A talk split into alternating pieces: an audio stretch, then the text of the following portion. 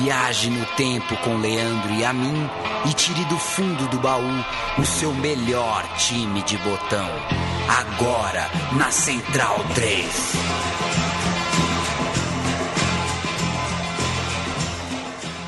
O apresentador já falou que sou eu, né?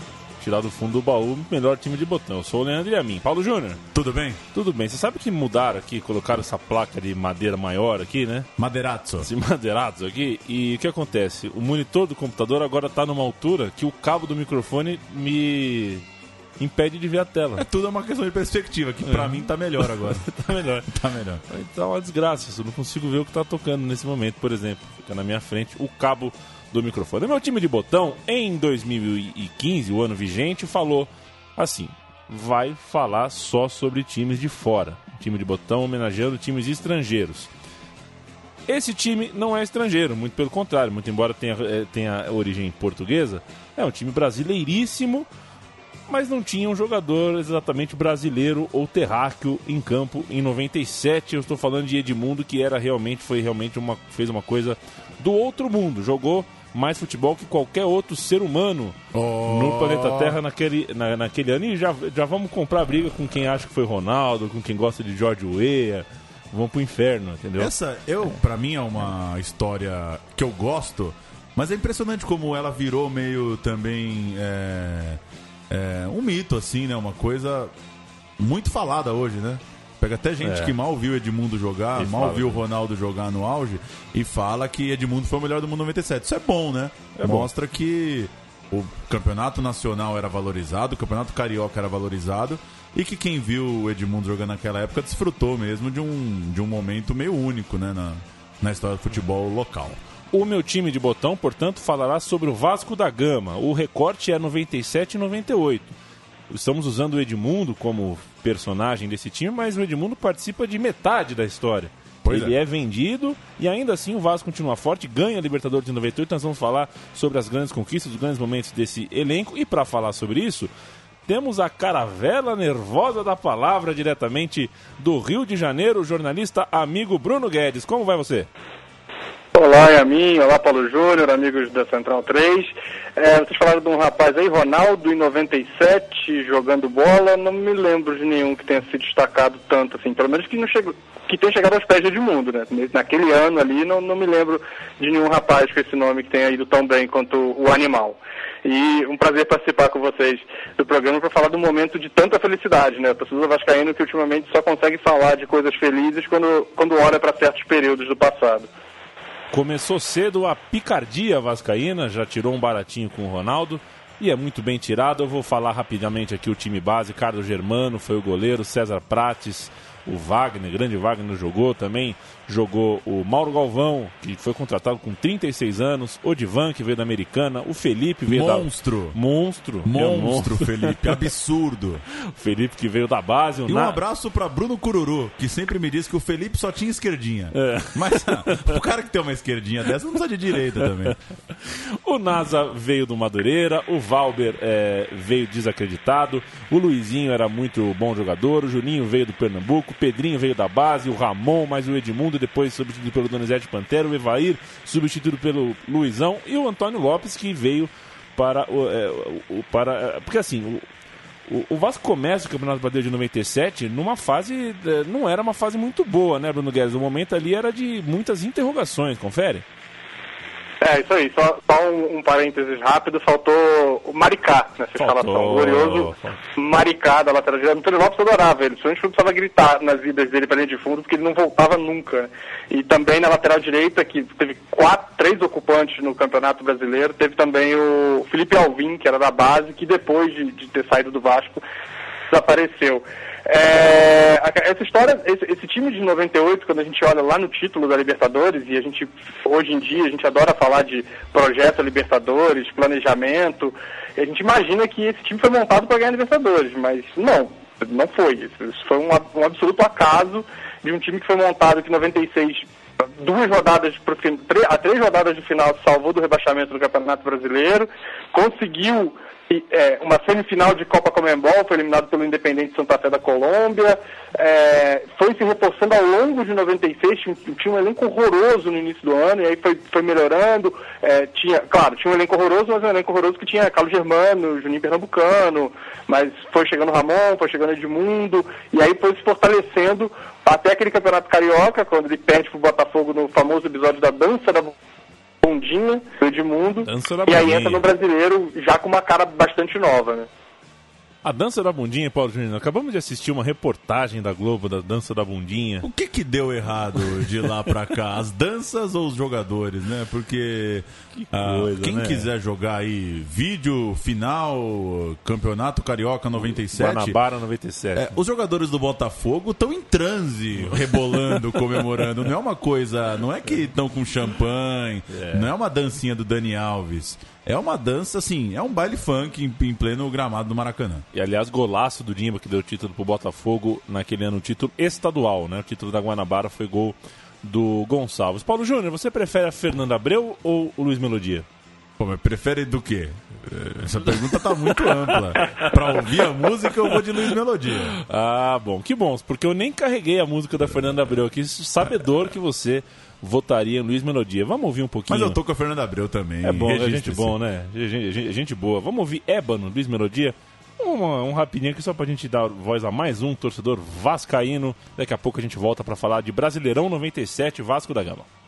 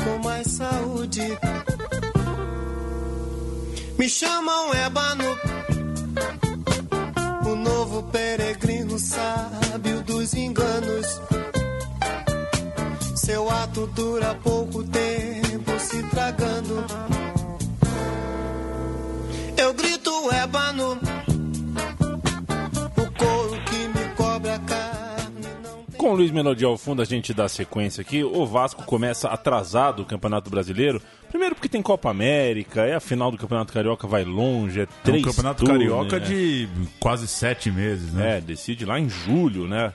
A, a, a, a... Mas graças à Euricada, né? Foi graças à Euricada? Você lembra dessa história? Não. O Campeonato, o Campeonato Carioca de 97 estava entrando na reta final ali para maio. E aí o Vasco tem quatro jogadores convocados para a seleção é, dois para o principal, Edmundo e o Carlos Germano, que jogariam a Copa América, e para o Mundial Sub-20 jogaria o Pedrinho e o Elton, que sequer era goleiro do time profissional. Só que aí o Eurico entra com um, um, junto à federação, né? A relação sempre foi boa, o Eurico, na verdade, preside a federação do Rio de fato há alguns anos, e aí ele consegue o adiamento das últimas rodadas da, da, do terceiro turno do Campeonato Carioca. E aí o, o Flamengo se recusa a jogar, perde dois jogos de WO para o americano e para o Vasco na última rodada, fica fora. O Vasco se classifica para a final. É, o Vasco ganha o terceiro turno com, com, com isso, com esse adiamento e, e por não ter precisado jogar. E aí vai para a final contra o Botafogo que tinha ganho os dois turnos.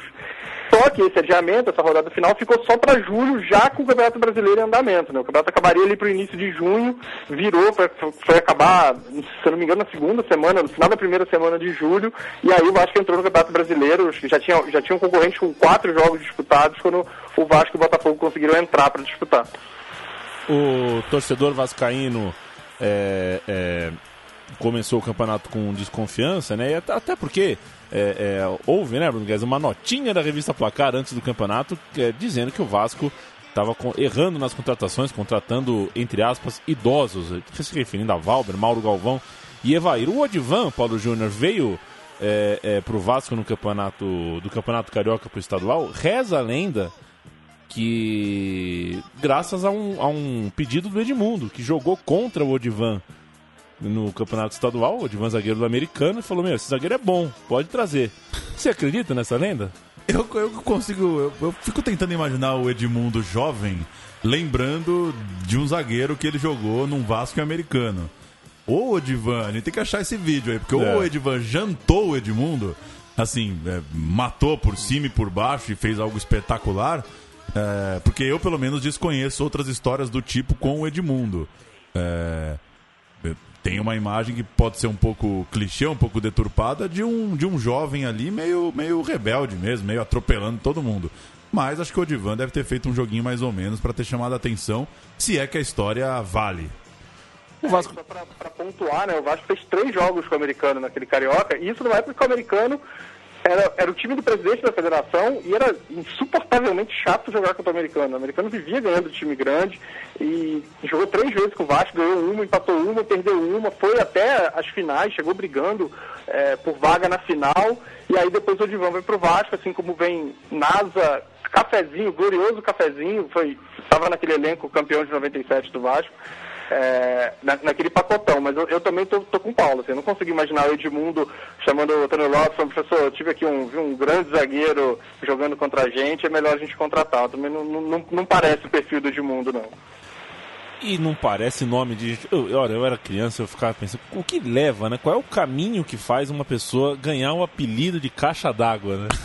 é um baita apelido, né? Que apelidaço, né? Que beleza, né? O outro problema que o Vasco encontrou no começo da campanha, um problema que se arrastou por um bom tempo, boa parte da campanha, foi com o goleiro Carlos Germano, que perdeu boa parte do campeonato por causa de um embrólio na renovação de contrato. Ele chegou, inclusive, a treinar nas Laranjeiras, no Fluminense.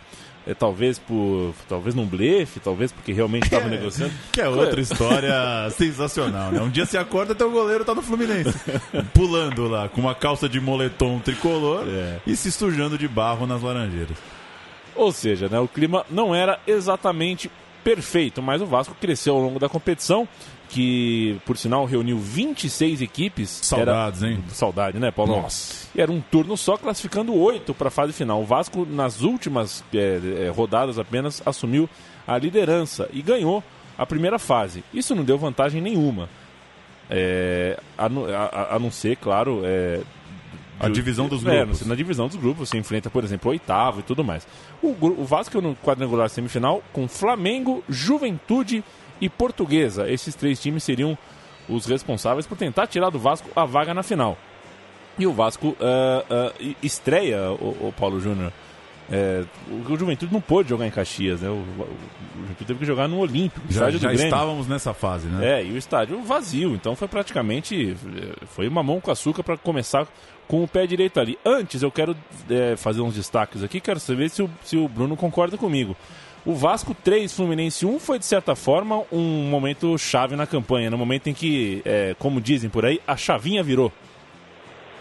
É, é o, o- o- como tinha, como eu falei no início, né, que o campeonato atrasou e, e o Vasco entrou umas rodadas depois, o Vasco foi ficando ganhava, empatava, até pe- perde na estreia pro Corinthians, que deu aquela, aquele princípio de agravamento de crise, né? Você perde o estadual, estreia contra o Corinthians, perde. E aí o time foi ao- ao- conseguindo, como dizem, como gostam de dizer, né, galgando lugares até o topo da tabela. E aí quando ele ganha do Fluminense por 3 a 1 ele vira o segundo time com melhor aproveitamento, parece a portuguesa. Olha, olha que campeonato brasileiro sensacional. né? E aí o, o- e a partir dali o- a, a vitória no clássico, toda assim, toda aquela coisa do, do Eurico, isso não era pré-rebaixamento do Fluminense, né? Que o Eurico ainda não tinha provocação de dizer que não pagava bicho para ganhar do Fluminense e tudo mais, mas já existia uma, uma rusga, sempre teve do, do Eurico. E aí o Vasco cresce no campeonato dali e aí embala para terminar a primeira fase em primeiro. E foi com uma grande atuação eh, esse jogo do Fluminense. Eu me lembro bem de chegar na escola no dia seguinte, tinha um professor de matemática tricolor que ele olhou para mim e falou assim, não fala nada. Não, não conversa comigo hoje, porque eu lembro que o Vasco engoliu o Fluminense naquele jogo e dali disparou, pelo menos para ficar em primeiro na primeira fase. Esse professor de matemática que dizem os maldosos que largou a matemática para fazer direito, né? Esse Pois é. professor tricolor. Ei, tirei um sarrinho. E só Fluminense. passar a campanha, Vasco 17 vitórias em 25 jogos, time que mais venceu, melhor ataque 55 gols.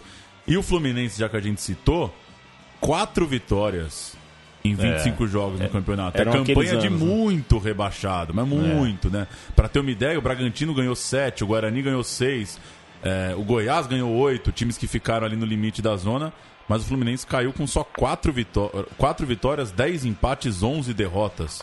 Isso eu não- campanha desastrosa. Inclusive, inclusive falei uma bobagem, né? Não era pré-rebaixamento, né? O primeiro rebaixamento do Fluminense é 96, né?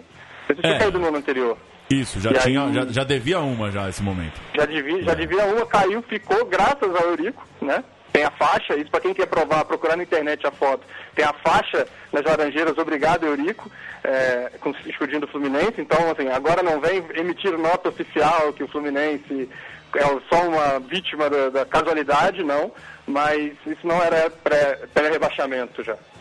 Ah, Antes da gente voltar a falar de Juventude, Portuguesa e Flamengo, semi, é, é, quadrangular, semifinal do Campeonato Brasileiro, eu vou fazer dois destaques aqui. O primeiro vem de Natal.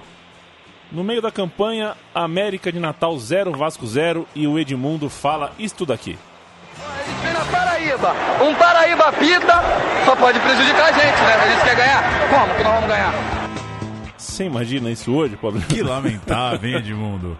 Peça desculpas, É. Edmundo, públicas aqui na Central 3. pesadíssima declaração de. de é, é, por- por- é assim, a- o, o preconceito é, é, acontece com palavras diferentes no Rio e em São Paulo, né? Aqui em São Paulo as pessoas costumam usar a expressão baiano, né, para ser preconceituoso com o nordestino. E no Pois é. caso o jogo era em Natal, no Rio Grande do Norte, e o árbitro era baiano. E o Edmundo chamou todo mundo de Paraíba, que é uma maneira ah, muito deselegante de ser preconceituoso dentro do seu próprio país, o que chega a ser até meio É uma paradoxal, loucura, uma coisa é uma meio... Ah, enfim, esse foi o momento, a página negra do Edmundo é, na campanha e o grande jogo do Edmundo, pelo menos na primeira fase, foi no 6 a 0 o Edmundo bateu o recorde, fez seis gols numa mesma partida, o recorde era do Roberto Dinamite. Que dia, hein, Bruno Guedes? Ou que noite, né? Que noite, era meio de semana à noite. Ninguém viu, né? Porque São Januário É. estava absolutamente vazio, então as 1.500 pessoas em São Januário. É, e isso que esse jogo que virou texto, né, no Caldeirão Cruz Maltino, fazendo meu, meu merchan aqui. É, e o Edmundo faz cinco gols, perde um pênalti. E até o ensejo de eu ter escrito sobre o Edmundo é porque ele fez. Foi logo depois daquele jogo do Lewandowski, que ele faz cinco gols num, num período de tempo é, absurdo. É, o Edmundo vai fazer seis gols é, em 20 minutos, se eu não me engano. E aí ainda perdeu um pênalti. Foi, foi uma atuação de, de, de tirar o chapéu. E, é pena isso, do Campeonato Brasileiro ter essas coisas. Tem um jogo quarta-feira à noite, quinta-feira à noite, se não me engano, foi esse jogo, quarta-feira à noite. É, e, o, o- e praticamente ninguém viu, né? Tinha 1.500 pessoas em São Januário, e até numa época que o Vasco jogava para muitos poucos públicos seguidamente em São Januário, mas é, é a maior atuação, a- em que pese o rival fraquíssimo, né? O União São João, que foi rebaixado naquele ano, o, o Edmundo jogou demais, a fazer seis gols, como, como você disse aí, só ele, né? O Paulo Júnior E não dá pra errar o pênalti, né? Pô, tá pressionado, Edmundo? Faz sete gols.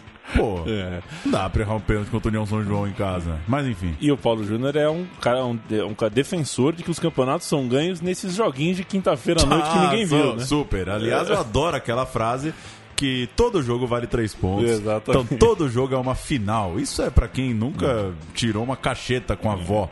Não é que todo jogo é uma final, meu amigo. Tem jogo que é, é jogo que é um joguinho, mas vambora. Voltando para a fase final, o Vasco está classificado, estreia no Olímpico contra o Juventude e enfia 3 a 0. Segunda rodada, Flamengo e Vasco 1 a 1. O Vasco, portanto, já somando 4 pontos. E, e depois enfrentaria a Portuguesa duas vezes. Primeiro no Maracanã, depois no Morumbi. Com mais duas vitórias, chegou a 10 pontos em 4 jogos. Estava muito perto da decisão. E você falou do Juventude no Olímpico, também tem a portuguesa no Morumbi, com uma ideia que É. nunca se mostrou certa nessa fase boa da portuguesa, de tentar levar a gente pro Morumbi. Portuguesa, a torcida portuguesa nunca encheu é, nesse, nesses anos 90 e sempre que tentou tirar o jogo do, Paquim, do, do Canindé. É, se arrependeu, não tem o público aqui agora, mas imagino que tenha sido mais um dia sem Morumbi lotado, a não ser que Vascaínos o fizeram, né? Certamente. E aí a gente chega na rodada 5 do quadrangular semifinal Vasco e Flamengo. Esta é a cereja do bolo do programa de hoje. Grandes jogos, grandes conquistas. A cereja do bolo.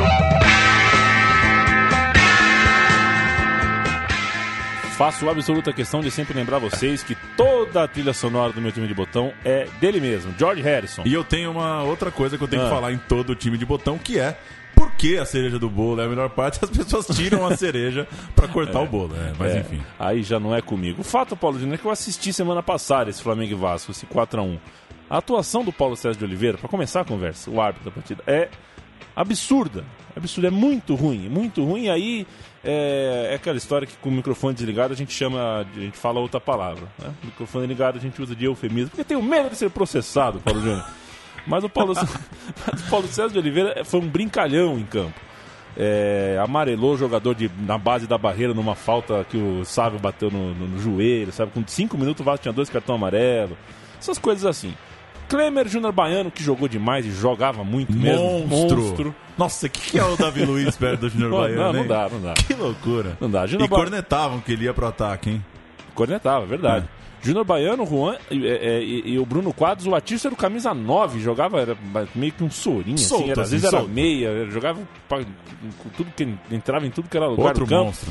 Leandro Silva, e aí um monte de jogador franzino que caía por dar bastante falta. Iranildo, Lúcio, Sávio e tinha também o Gilberto. O Vasco jogou com o Carlos Germano, jogou, o Vasco jogou com o César Prato, lateral esquerdo improvisado.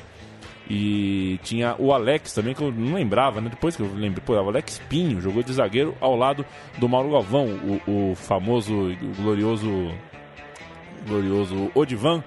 Não jogou, poderia ter colocado o Odivan na trilha sonora do programa hoje, né?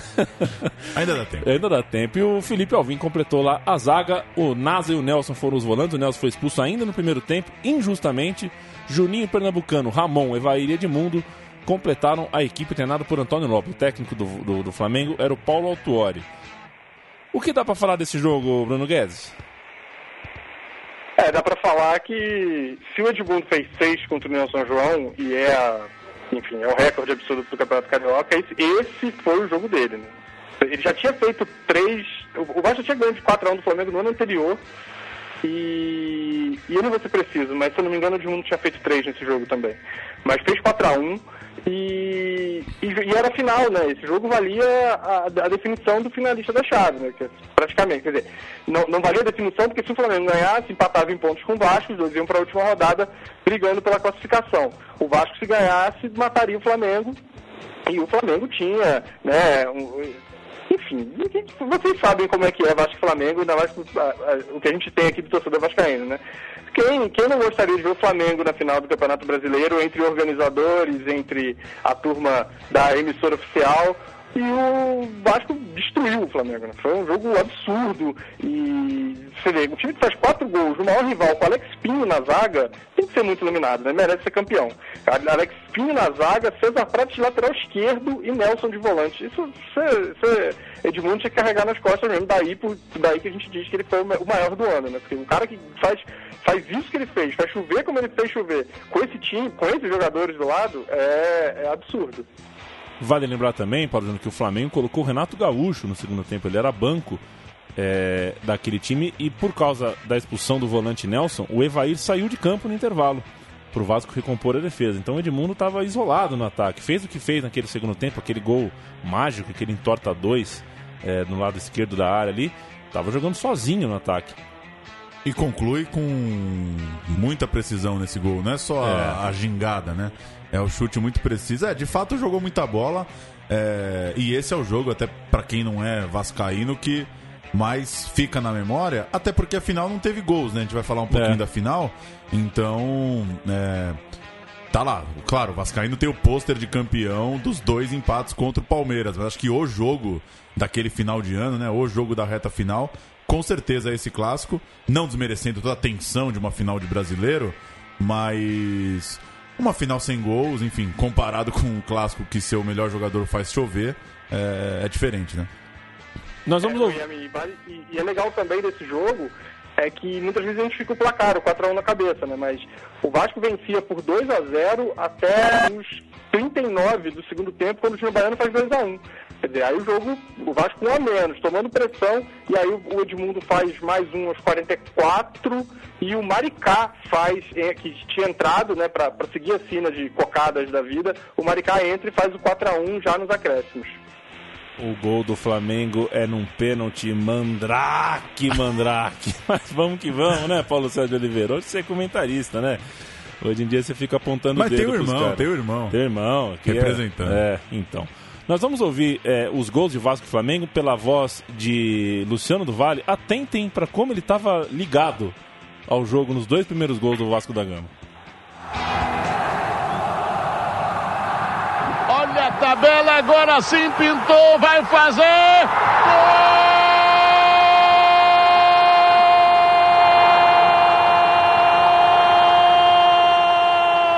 Gol dele, artilheiro, artilheiro, artilheiro. Edmundo fazendo seu sétimo gol. Numa tabela com o Evaí. Um para o Vasco, zero para o Flamengo. E olha o Vasco. Olha só, Edmundo, Edmundo, Edmundo, Edmundo.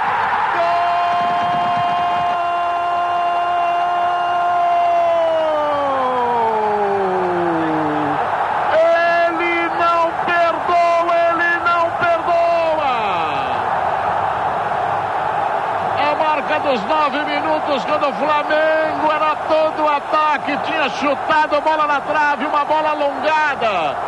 Olha só, bateu no ombro. Com o ombro ele tirou o goleiro Klemer. Edmundo vai colocando o Vasco na grande final do brasileiro. Lê. Deu pênalti, hein? Lá vai Júnior Baiano, dois para o Vasco, zero para o Flamengo. Flamengo martelou, martelou, botou bola na trave. Atenção, Baiano. Gol!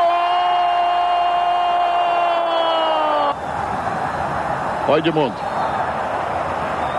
Olha a abertura, boa bola, Maricá.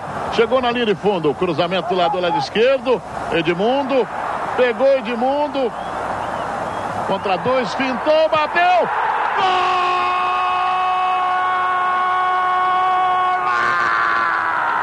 Golaço! Gol de placa! É o maior artilheiro do Campeonato Brasileiro com um gol de placa aqui no Maracanã. Olha o que ele fez. Levou Leandro. E com esse olha o que ele fez, a gente comprova que o Galvão copiou o Luciano do Vale É. em 99, né? No olha o que ele fez, olha o que ele fez. É, eu queria destacar também o. Ih, deu pênalti, hein? E o mais legal, o terceiro gol é um grito tão estranho que eu achei que ele ia falar nossa, que é um gol, ah, fica variando entre o oi e o O a oi e vira né? um golaço. Eu mando um abraço pro Maricá, não, não mostramos o, o gol do Maricá na voz do Luciano do Vale, mas ele hum, fez o gol final desse 4 a 1 e no outro campo, no- na cidade de São Paulo, no Morumbi, na mesma noite o Palmeiras vencia o Santos por 1 a 0 gol do Galeano e garantia a, a, a vaga para a final também. O grupo tinha Atlético Mineiro e Internacional também, além dos dois paulistas. E é claro que as- os jogos foram complicados, mas quem pega a tabela hoje, Vasco e Palmeiras terminaram bem à frente, né? É. Vasco 14 pontos, Flamengo 8. Palmeiras 16 pontos, Santos 7. Então, os dois é, passaram invictos pela fase semifinal. E por mais que os jogos, né, como o Bruno acabou de lembrar, chegou a estar 2 a 1 né? O Flamengo quase empata. Os jogos complicados, mas no fim das contas, quem olha hoje a pontuação, os dois sobraram na fase semifinal. Bruno, sendo é, a final do Campeonato Brasileiro 180 minutos de 0 a 0 de Oxo, 0 a 0 no Morumbi no jogo de ida, 0 a 0 no Maracanã no jogo de volta, é, o gol do título e o jogo do título acaba sendo na memória afetiva do torcedor vascaíno esse 4 a 1 ou não? O que, que dá pra falar dessa decisão contra o Palmeiras? É, bom, primeiro dizer que enquanto o Luciano do Vale narrava os gols aí, eu dei o play aqui para ver os gols de novo e, enfim, é espetacular. Ah, o drible de ombro no, no goleiro do Flamengo, no Klemer, é sensacional no segundo gol. E, enfim, esse é o grande jogo, esse é o jogo que a gente realmente lembra, mas eu vou te dizer que meu gol do título é outro, e meu gol do título não é do Edmundo. Eu estava no Palmeiras, no Vasco Palmeiras do Maracanã, e, enfim, Maracanã absolutamente entupido de gente. E para mim, o gol do título é um chute, se eu não me engano, do Oséias e uma defesa do Carlos Germano. Ali, para mim, o Vasco foi campeão brasileiro. Ali foi o grande momento. O, o Carlos Germano fez naquele jogo foi uma imensa sacanagem. Ele, ele pegou até pensamento num jogo que, que o, Edmundo, o Edmundo teve uma boa chance, mas que o Palmeiras pressionou bem mais. Mas essa defesa, vou, enfim, correr atrás para buscar. Eu tenho, tenho, quase certeza que essa defesa é, do, é uma finalização do Oséias. E, enfim, é, é espetacular. Para mim, ali o Vasco é campeão brasileiro. A defesa é do Oséia, sim. O Palmeiras tinha também o Viola no ataque, mas o Viola saiu com uma lesão muito séria no olho, né? Ela Isso. afundou o olho, uma um coisa lance, assim. É. E, e numa bola de cabeça, né? Exato. E, e o, foi o Osés que entrou e realmente é, criou a chance mais uh, uh, latente de gol por parte do quadro Alviverde, que não foi o campeão, o campeão foi o Vasco da Gama. No mesmo dia, Paulo Júnior, que os carecas da seleção brasileira. 21 de dezembro? É, acho que foi, não sei se foi essa data, mas foi no mesmo dia que o, o Brasil ganhou de 5 a 1 da Austrália e levou a Copa das Confederações. Pois é. E o, jogo passou, inclusive, num, num, num, telão improvisado na geral do Maracanã ali. Então não tinha de um desse time. A cada gol daquele jogo, é, que, engano, foi seis, não foi? Foi três do Ronaldo e três do Romário. E a cada gol daquele jogo, a torcida do Vasco gritava Ah, Edmundo. Ah, Porque, tá. Foi seis a, mesmo, a, verdade. Para cobrar a presença do, do, Edmundo na seleção brasileira, né? Ele já ele, não, ele, ele, ele, era o de fora, né? Na Copa América ele já tinha sido. E aí, uma coisa minha, enfim, eu consegui contar isso para o Edmundo. É, na final da Copa das Confederações, no Maracanã, eu fui entrevistá-lo para, enfim, é, sobre, sobre o antes do jogo contra a Espanha e aí eu perguntei para ele exatamente sobre isso, sobre a Copa das Confederações, ele ter feito essa final de brasileiro num dia de uma Copa das Confederações, é óbvio que assim, quem não é daquela época é, talvez não, não, não tenha noção do que, que era, era um torneio absolutamente amistoso, de, de verão, enfim, não tinha essa, essa relevância que a FIFA tenta dar hoje, que já não é muito grande da Copa das Confederações, mas era menos ainda, era um torneio na Arábia Saudita é, promovido pelo, pelo rei, que aí depois a FIFA adota. E contei isso pro Edmundo, o Edmundo até, enfim, reagiu muito, de uma forma muito legal, de, de que eu não fazia ideia e, e, e, que ele ficou impressionado e ele reconheceu o amor que, ali que a torcida do Vasco tinha por ele, continua tendo, né, esse carinho que tem muito grande. E, e isso, isso, marcou, né? Que a cada gol, só para cada um no Maracanã, a torcida chegou mais cedo, viu o jogo do Brasil para gritar Edmundo em cada gol da seleção. E nesse dia acabou a energia na minha velha casa em São Bernardo, São Bernardo, e foi no radião, no radião do meu pai, cheio de marca de creme de barbear, não, o radinho da janela do banheiro. Foi no radião, o Oxo. Falaremos ainda sobre rádio nesse programa Meu Time de Botão. É, é, antes vamos passar o ano, né? Vamos vestir branco e passar para o ano de 1998. E nós vamos passar esse Réveillon, vamos chegar em 98 ouvindo aqui, ó. Conhece? Ela mesma? Isso aqui é O Divan, a música de Roberto Carlos que inspirou o nome do zagueirão. Roberto Carlos demora pra. A música é meio triste, na verdade, viu? Não é bastante triste. Já pegou essa letra? Mas o Odivan tinha uma, um rosto triste, né? É, Era um, Odivan. um zagueiro muito sério, né? É. Casa com varanda, muitas flores na janela, minha mãe dizia num sorriso, mas na lágrima um aviso. Sabe qual que é maior, o, o Paulo Júnior? O refrão dessa música, o Divan, é assim: essas recordações me matam. Nada mais apropriado para o Vasco da Gama que tem maltratado tanto o seu pois é. torcedor. É nos últimos meses. E um momento corneta, é. né? Fizeram é. um encontro, Roberto Carlos Odivan? Você sabe, Será? Bruno, teve esse encontro? É, não lembro se teve, né? Pois é, eu era obrigatório, né? Era pois uma pauta é. básica, até porque, se eu não me engano, quem, quem descobriu essa história foi um, foi, foi um repórter da Globo, daquele, antigamente o show do intervalo tinham reportagens, enfim. E aí uma, uma vez trouxeram essa história, mas eu acho que imagino que nunca tenha feito, não. O Edmundo é vendido para a Fiorentina, aonde é, foi muito bem recebido, jogou um, um bom futebol, mas por um período muito curto de tempo, porque a sua cabeça ainda não compreendia que o Rio de Janeiro continuaria aqui quando ele voltasse, né? Não conseguiu ficar longe, tinha que voltar de qualquer maneira, fosse no carnaval, fosse no feriado, fosse na folga. O coração dele nunca saiu daqui e ele acabou prejudicando a sua estadia em Florença. O Evair, veja você, o cara, o moleque hoje não vai entender nunca, né? O cara sai- saiu do campeão brasileiro sem escalas direto para Portuguesa de Desportos. Hoje isso parece Uma loucura. é uma loucura, impossível, mas naquela época a portuguesa era sim um top 10 do futebol brasileiro e para a portuguesa era motivo é, é, de, muita, de muita honra. Chegaram para os seus lugares, o Paulo Júnior, dois, duas feras. Quem? Luizão e Donizete Pantera. Então é, foi montado um ataque novo no lugar de, de, de Evaíra de, de Evaíra Edmundo. Claro, muda um pouco as características, mas continua sendo um ataque Dois caras no auge ali também, de É. primeiro nível de futebol brasileiro, talvez. É. Enfim, o Donizete não jogou Copa do Mundo, o Luizão jogaria só em 2002, mas é, é a altura, né? Não- É. Mesmo sem saber o que ia acontecer, acho que eram bons nomes pra renovar o ataque. E vale dizer também que o time é, do, do Vasco da Gama estava em- no ano do seu centenário. Pois é. Né? Entraria em campo em ano de centenário, o que dá uma, dá uma coisa diferente, né? É, passa a ser. É, é uma ficha a mais na mesa de poker, né? Se você ganha, fica mais bonito. Se você perde, tem uma zoaçãozinha a mais. Nada de muito incrível, mas, pô, ano do centenário é ano do centenário. Deve ser muito legal você ganhar Libertadores no ano do seu centenário. Foi o que aconteceu. A final da Libertadores foi na semana do aniversário do Vasco, né? O Vasco fez aniversário 21 de agosto, o Vasco é campeão dia 26. É, isso é incrível. Isso eu não sabia. Isso eu não sabia.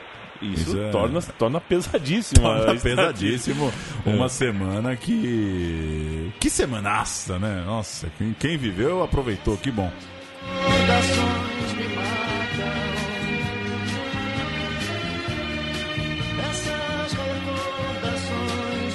Ei, Roberto Carlos, um Monstro. abraço. Um abraço pra minha tia Lala, pra minha tia Minga, que ouviam Roberto Carlos no Natal inteiro, era dia 23, 24. Você sabia que eu 25. nasci no É. dia do aniversário do Robertão, né? É mesmo? E tem o especial Robertão no dia Tem. do aniversário dele. Tinha antigamente. E minha avó contou por muito tempo que quando minha mãe volta pra casa, tá passando o especial Robertão.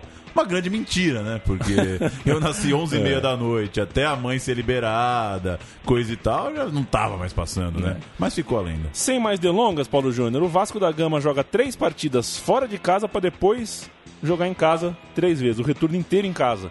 Na, na Copa Libertadores de 98. E aí, É, é hoje em dia o torcedor processa, né? Não dá. Meu, é tabela, é tabela. Vambora, vamos pro velho, tá velho. Estreou em Porto Alegre contra o Grêmio, o Guilherme fez o gol da vitória gremista, 1x0. Foi pro México, voltou de lá com só um pontinho. Perdeu também pro Chivas e empatou com a América do México em dois jogos que Bruno Guedes me contou que no Rio de Janeiro não passou. Dois, não passaram nos dois jogos. é. Portanto, foi radinho de pilha também, né, Brunão? Ah, com certeza, né? Era, era o que nos restava, não tinha é, a TV a cabo como a gente tem hoje, com 17 mil canais se estapeando para o direito de transmissão, a gente ficava no radinho e, e aí que você falou do turno, jogar um turno fora, um turno em casa, você a gente tinha isso na Libertadores antigamente, porque eram, eram as chaves eram divididas por times de dois países, né?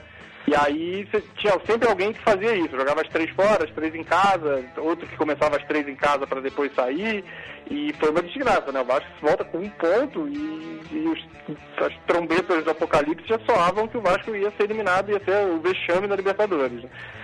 Não podia mais vacilar no retorno e não vacilou. 3 a 0 no Grêmio, 2 do Luizão, 1 do Pantera, 2 a 0 no Chivas, 2 do Luizão e 1 a 1 com a América do México. O gol do América marcado pelo Garcia Aspe de pênalti. Ele mesmo. E o gol do Vasco, esse é, isso é pra matar qualquer trivia em boteco. O gol do Vasco foi do Richardson, aos 26 minutos do segundo tempo.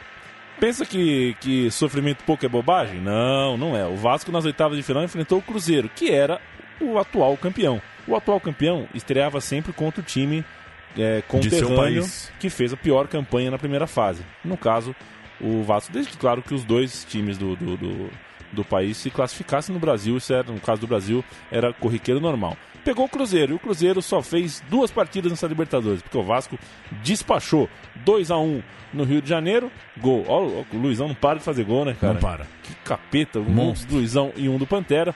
E o gol do Cruzeiro marcado por Marcelo Ramos. No Mineirão, segurou, segurou 0 a 0 E esse é um regulamento que é uma casca de banana pro atual campeão, né?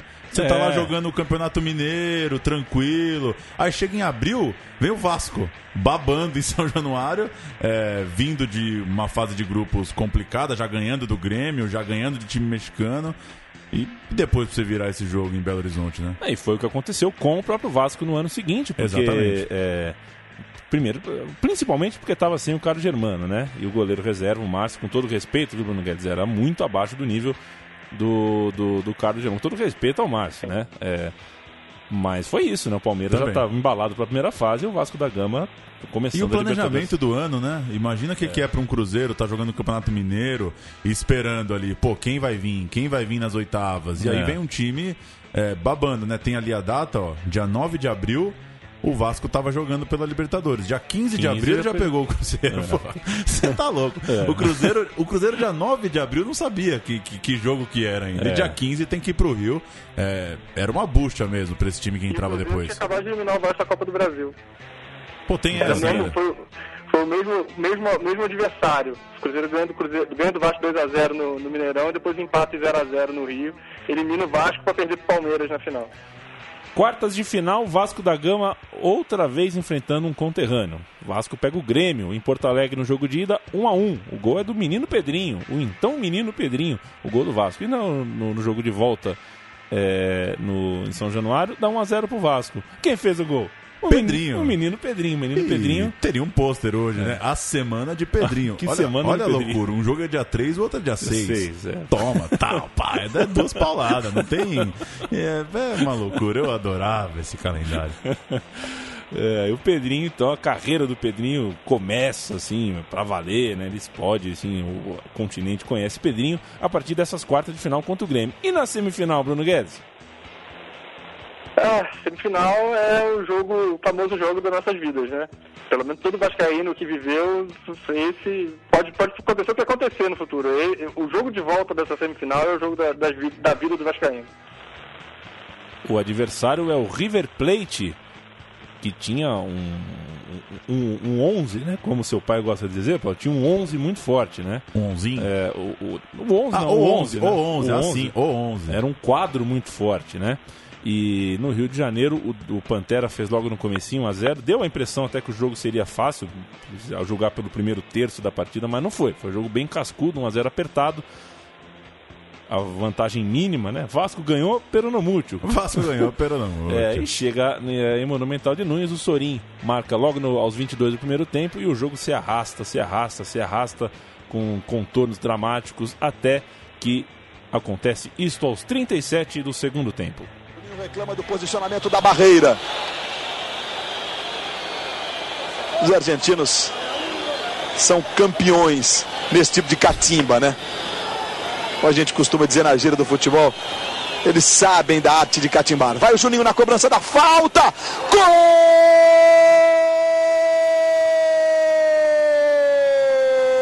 do Vasco!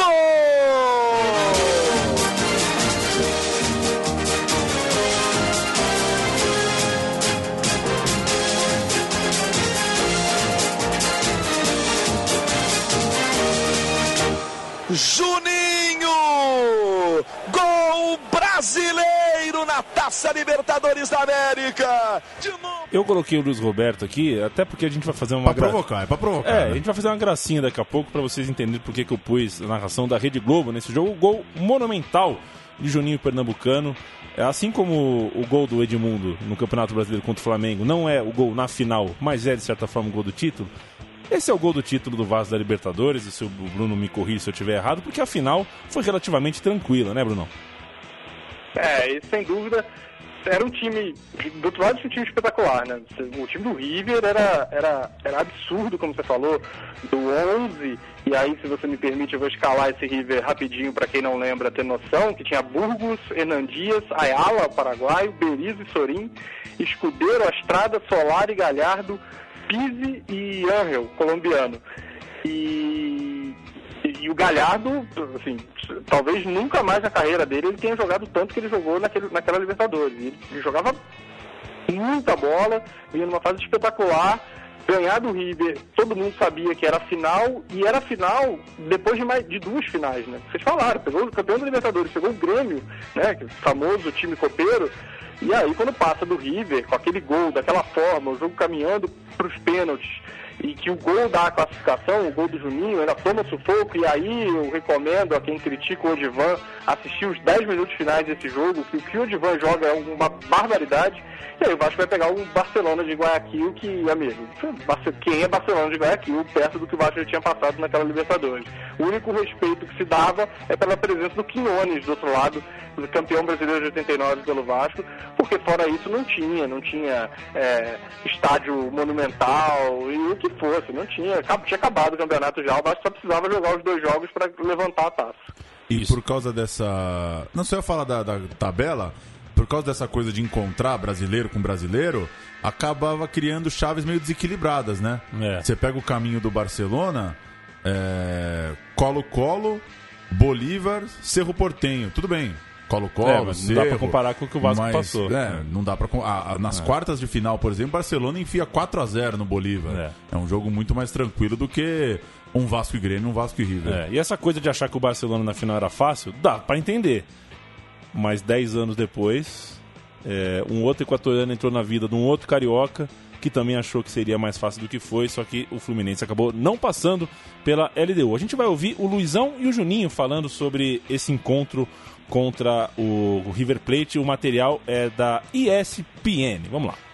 Sete do segundo tempo, o Vasco perdia para o River Plate por 1 a 0. A decisão iria para os pênaltis, mas Juninho tinha uma falta a cobrar. Quando eu vi a posição da barreira, e era o Burgos o goleiro, eu vi que ele colou muito na trave, ele saiu muito da barreira, né? E era uma falta distante. Ele saiu muito da barreira, assim, como quem diz assim, pode bater por cima da barreira. Assim, ele não me deu o canto dele.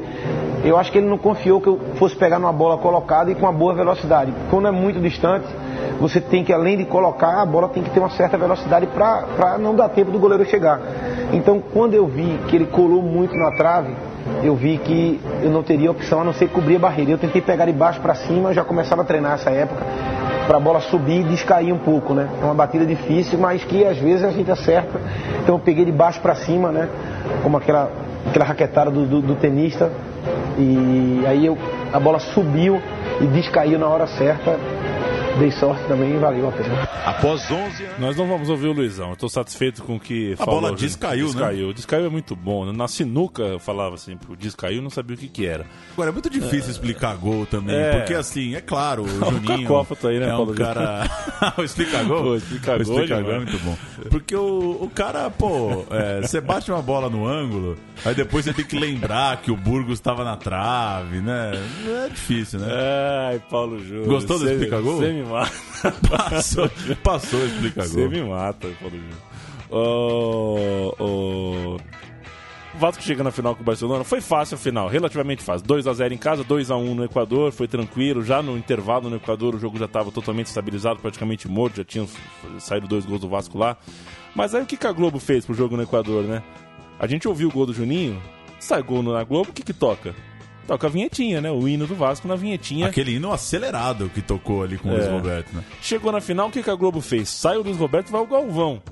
E sai a vinhetinha, vamos montar uma vinhetinha nova. Vamos ouvir o gol é, do Vasco é, lá em Guayaquil e vocês vão ouvir a vinhetinha do Vasco. Nasa na marcação. Pisou na bola o Gomes, se atrapalha, insiste, bateu Morales! Na trave! Vai chegando o Pedrinho, olha o lançamento pra área! E as duas derrotas por 1 a 0. Olha o lançamento para Luizão, essa é boa. Botou na frente, capricha, Luizão! Capricha, Luizão, capricha! Gol!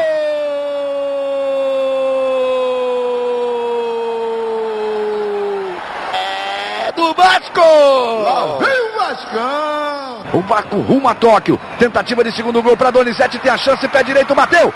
Gol!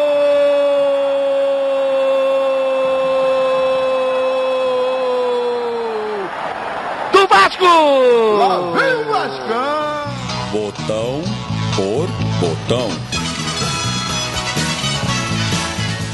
Lá vem o Vascão, Paulo Júnior. Lá vem o Vascão. Imagina, ô, ô, Neguinho, você pode fazer, por favor, pra gente aqui a vinhetinha do Vasco? Não, eu sou Flamengo e tal, pá, tudo mais. Enfim.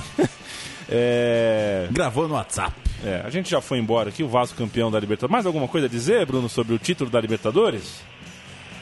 É, só uma coisa que, eu, que, eu, que bateu, que passou da, da, da lembrança do início desse ano da, da Libertadores, vocês falaram do Edmundo, que o Edmundo foi embora e com a cabeça, enfim, aqui no Rio de Janeiro, o Edmundo, ele foi vendido para a Fiorentina e não queria vendido para a Fiorentina, um pouco depois o Vasco assina com um parceiro, um banco americano, e ali o, já fica definido que o Vasco vai recontratar o Edmundo. Já estava praticamente certo. E a briga do Vasco com o parceiro era o Eurico queria o Edmundo, o parceiro queria o Fábio Júnior, centroavante. E aí, no final das contas, nessas horas, tem certas vantagens do Eurico ter vencido, né? Porque Fábio Júnior era um É. pouco demais para o 99 Vascaíno, que veio depois desse título, inclusive depois da perda da final para o Real Madrid.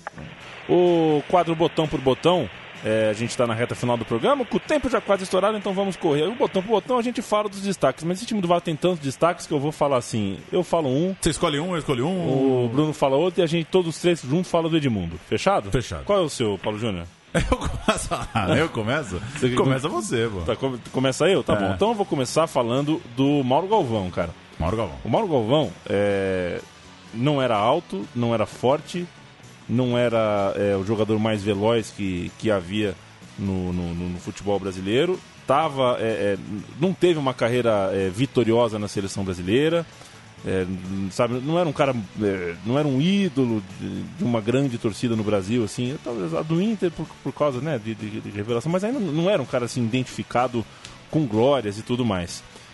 Chega no Vasco da Gama com 36 anos, as pessoas é, torcem o nariz para sua chegada e ele meio que. é, meio, meio que não, ele realmente reescreve a sua biografia para aqueles que assistem futebol de forma mais ligeira. Né? Um grande jogador ele sempre foi. Mas ele parece que mudou a cabeça das pessoas que. aquelas que assistem futebol, né? Eventualmente, tudo mais. Mauro Galvão passou a ser, para essas pessoas, um exemplo de um jogador técnico de bom posicionamento, líder que não, não, não- não causa confusão, um jogador que é, é, fez todo mundo que estava do lado dele crescer. Então o Alex conseguia jogar bem, o Odivan é, é, podia virar um monstro e cometer é, a- as ogrices dele ali, que tinha um jogador técnico do lado para consertar. Era um jogador que permitia que o Felipe, lateral esquerdo, é, é, fosse ser feliz na vida no ataque lá no Mabu, porque tinha um cara na, na, na retaguarda, na retaguarda que o Felipe confiava, que com certeza ouvia bons, bons, bo- bons conselhos. Enfim, um jogador que é, teve o seu último grande momento na carreira no Vasco e foi um casamento perfeito. Ele era muito importante para aquele time. Falei do Mauro Galvão, Paulo Não Júnior. foi a Copa daquele ano por teimosia do Zagallo. né? Ah, é. Mas o Zagallo a gente, né? O Zagallo a gente. Releva. É, Normal, né? é, normal. Você citou o Felipe, eu vou de Felipe, então. Boa. Felipe, se não me falha a memória, é, quem pede pra ele jogar no meio-campo é o Luxemburgo, enquanto técnico da seleção, que acaba em alguma convocação, ele ainda tinha até idade olímpica, colocando o Felipe de meia esquerda. E eu lembro de algo assim, talvez depois o, o Bruno possa ajudar, de alguma história já de, pô, o Felipe tem que jogar no meio, tem que jogar no meio, e ele se manteve na lateral porque o Vasco tinha ótimos meias. é, e ele se manteve ainda por um bom tempo na sua carreira jogando de seis mesmo. Um lateral muito ofensivo, mas eram vários daquela geração, né? É, Serginho, que eu digo, enfim. É, é, Júnior. Júnior. O próprio Zé Roberto fez o mesmo caminho, foi depois jogar no meio campo, também surgiu naquela Tirso. época a Tirson, Zé Roberto contemporâneo, que também eram esses caras que pegavam a bola na lateral esquerda e vinham cortando pra dentro, né? O Zé Roberto fazia muito isso, o Felipe fazia muito isso, e é um jogador muito interessante. Eu acho que por duas coisas a minha lembrança dele. Primeiro, porque é, tinha uma, um gosto pela jogada individual que eu acho que deixa muita saudade, tá em falta. Lateral que gosta de driblar. É, é, tivemos vários grandes laterais nesses anos 90, né? principalmente do lado esquerdo. Alguns de cruzamento, alguns de, de, de arrancada, enfim. E ele do drible, né? Ele era o cara do drible. E a gente não citou o jogo de 2000, mas jogou muita bola na final do Mundial que o Vasco perde para o Real Madrid. É uma atuação impressionante que se o Vasco consegue bater o poderoso Real Madrid, com certeza o Felipe teria sido um dos nomes da, da vitória, porque o que ele propôs no jogo, o que ele tentou jogar eh, na final lá do Japão é brincadeira. Bruno Guedes, eu já tenho um palpite aqui do jogador que você vai escolher, mas eu quero que você fale primeiro. Vamos lá, primeiro por partes, no seu papelzinho está escrito Juninho, mas não é ele. Hum. Acertei? Errou. Opa! Agora sim, eu só vou querer saber, mas o meu destaque é o Luizinho. Luizinho, titular do Vasco em 97, 98, ninguém- era aquele tipo de jogador que ninguém percebia em campo, não fazia gol de forma alguma e também nunca lembrei de alguém ter cobrado como outros volantes são cobrados de ter que aparecer, de ter que fazer gol, enfim, mas era um destruidor ali no meio campo, era, era, era absurdo ah, o equilíbrio que ele dava ao meio campo e também ajudava o Mauro Galvão nessa missão de deixar o Felipe eh, atacar à vontade, o Maricá, eh, quando era o Maricá, depois entra, inclusive a gente não falou, mas em 98 o lateral direito do Vasco foi o Wagner, que foi também, virou lateral direito ali e, e cumpriu muito bem o papel, foi, foi um dos melhores jogadores que eu vi na posição no Vasco, mas para mim um cara que eu, que eu lembro muito que eu sei que é muito pouco valorizado acaba sendo o- o Luizinho, que é um, um- que enfim, foi- era um cara super discreto, mas super eficiente também. Muito bem lembrado. Eu errei feio. No meu papel estava escrito Carlos Germano, viu, Bruno Guedes? É. Também, é outro que merece, sempre merece reconhecimento por tudo que ele fez. E o Edmundo a gente não coloca na conta aí, porque realmente é, acho que é, é, é uma das unanimidades do futebol. Né? O que o Edmundo fez nessa passagem pelo Vasco é uma das páginas mais bonitas do futebol, não só nos anos 90, mas. É, porque tinha, ali tinha uma, identi- uma identificação com o clube, tinha uma volta de um cara que com certeza pensou muitas vezes que poderia ter saído cedo demais do clube para vir jogar no Palmeiras, um cara que sabe que errou ao ir jogar no Flamengo e comprou uma briga muito feia com a própria torcida, com a torcida que, que- que gostou dele, que bancou ele no começo da carreira. E a volta não poderia ter sido melhor. Ele depois, mais pra frente, acabou ficando marcado pela passagem de 2000, o pênalti perdido na, na, na final no Maracanã em janeiro, depois é, aquela disputa de poder com, com o Romário e tudo mais. Depois voltou de novo e acabou é, sendo rebaixado junto com o Vasco da Gama, mas acho que nada disso mancha a passagem que o Edmundo teve no Vasco entre é, os anos de 96, 97 e 98. É, eu- eu- é, na verdade, 96 e 97, né? Ele não joga em 98. Isso. Falei alguma bobagem, Bruno Guedes? Não, certíssimo, assina embaixo, tudo. Saudade da tangente também, né, Paulo Júnior? E você que somos palmeirenses? Pois é. Ô, saudade do Edmundo. E do Felipe, do Evaí, de quase todo mundo que tá ali no teu papel. É verdade, né? Vale pra quase todo mundo. Pedrinho também, Pedrinho. que jogou bem aí. Pois é. Pedrinho, União Sinistra, né? Palmeiras Vasco aí, que coisa.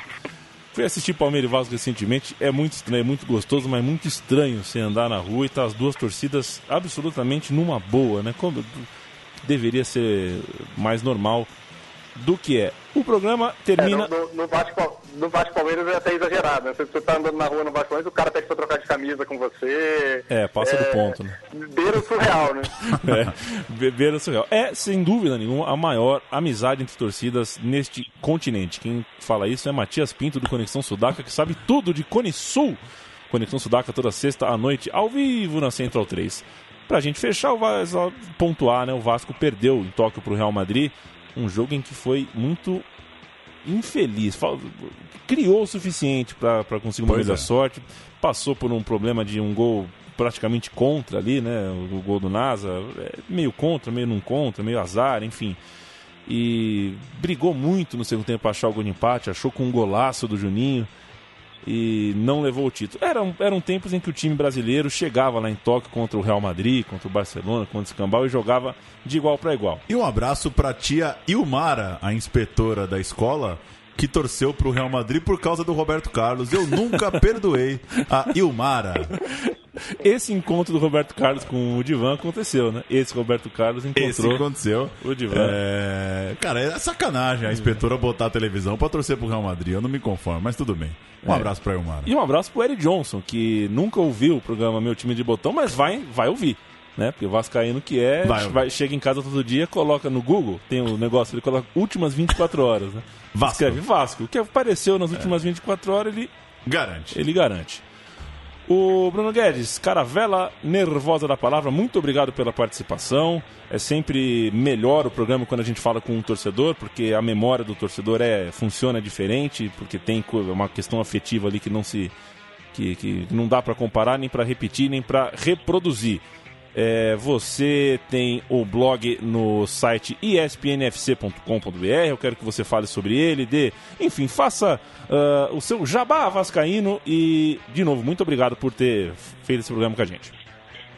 Antes de tudo, eu que agradeço. É, confesso que, enfim, foram momentos um pouco fortes para o meu coração vascaíno. Ter que ficar buscando vídeos, informações e lembranças de uma época tão espetacular que toda, toda segunda e quinta-feira a gente, no, caso, no meu caso, eu ia para a escola de camisa do Vasco, bandeira do Vasco, com jornal com o Vasco na capa e era um inferno na vida das outras pessoas, eu reconheço.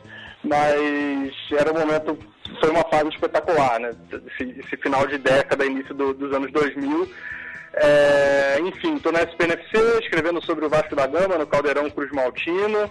É, enfim, duas, três vezes por semana tem um textinho novo, tentando falar, além da opinião, claro, falar de jogo, falar de jogador, mas também tentando trazer informações de bastidores, do que acontece é, na política vascaína, que é um pouco caixa, caixa preta, né? E também no esporte final, sempre falando de futebol carioca e também falando dos, dos rivais Cruz Maltinos. Inclusive, já estive com, com vocês, nobres, na- no podcast do esporte final, que sempre vale a pena conferir às quintas-feiras, 8 Toda h da quinta. noite. Exato. E, enfim, jabá completo, né? Maravilha. Um grande abraço para Rodrigo Borges do Esporte Final, por sinal que não perde um, meu time de botão. Paulo Júnior, você Oi. fez curso no Data Control? Data Control, fiz curso de AutoCAD 2D. Pois é, Data Control é o patrocinador imortalizado pelo Vasco em 97. E, Paulo Júnior, Ah, boa lembrança, a mim. A camisa de 98. A camisa de 98, para colecionador, é uma das coisas mais lindas que existem.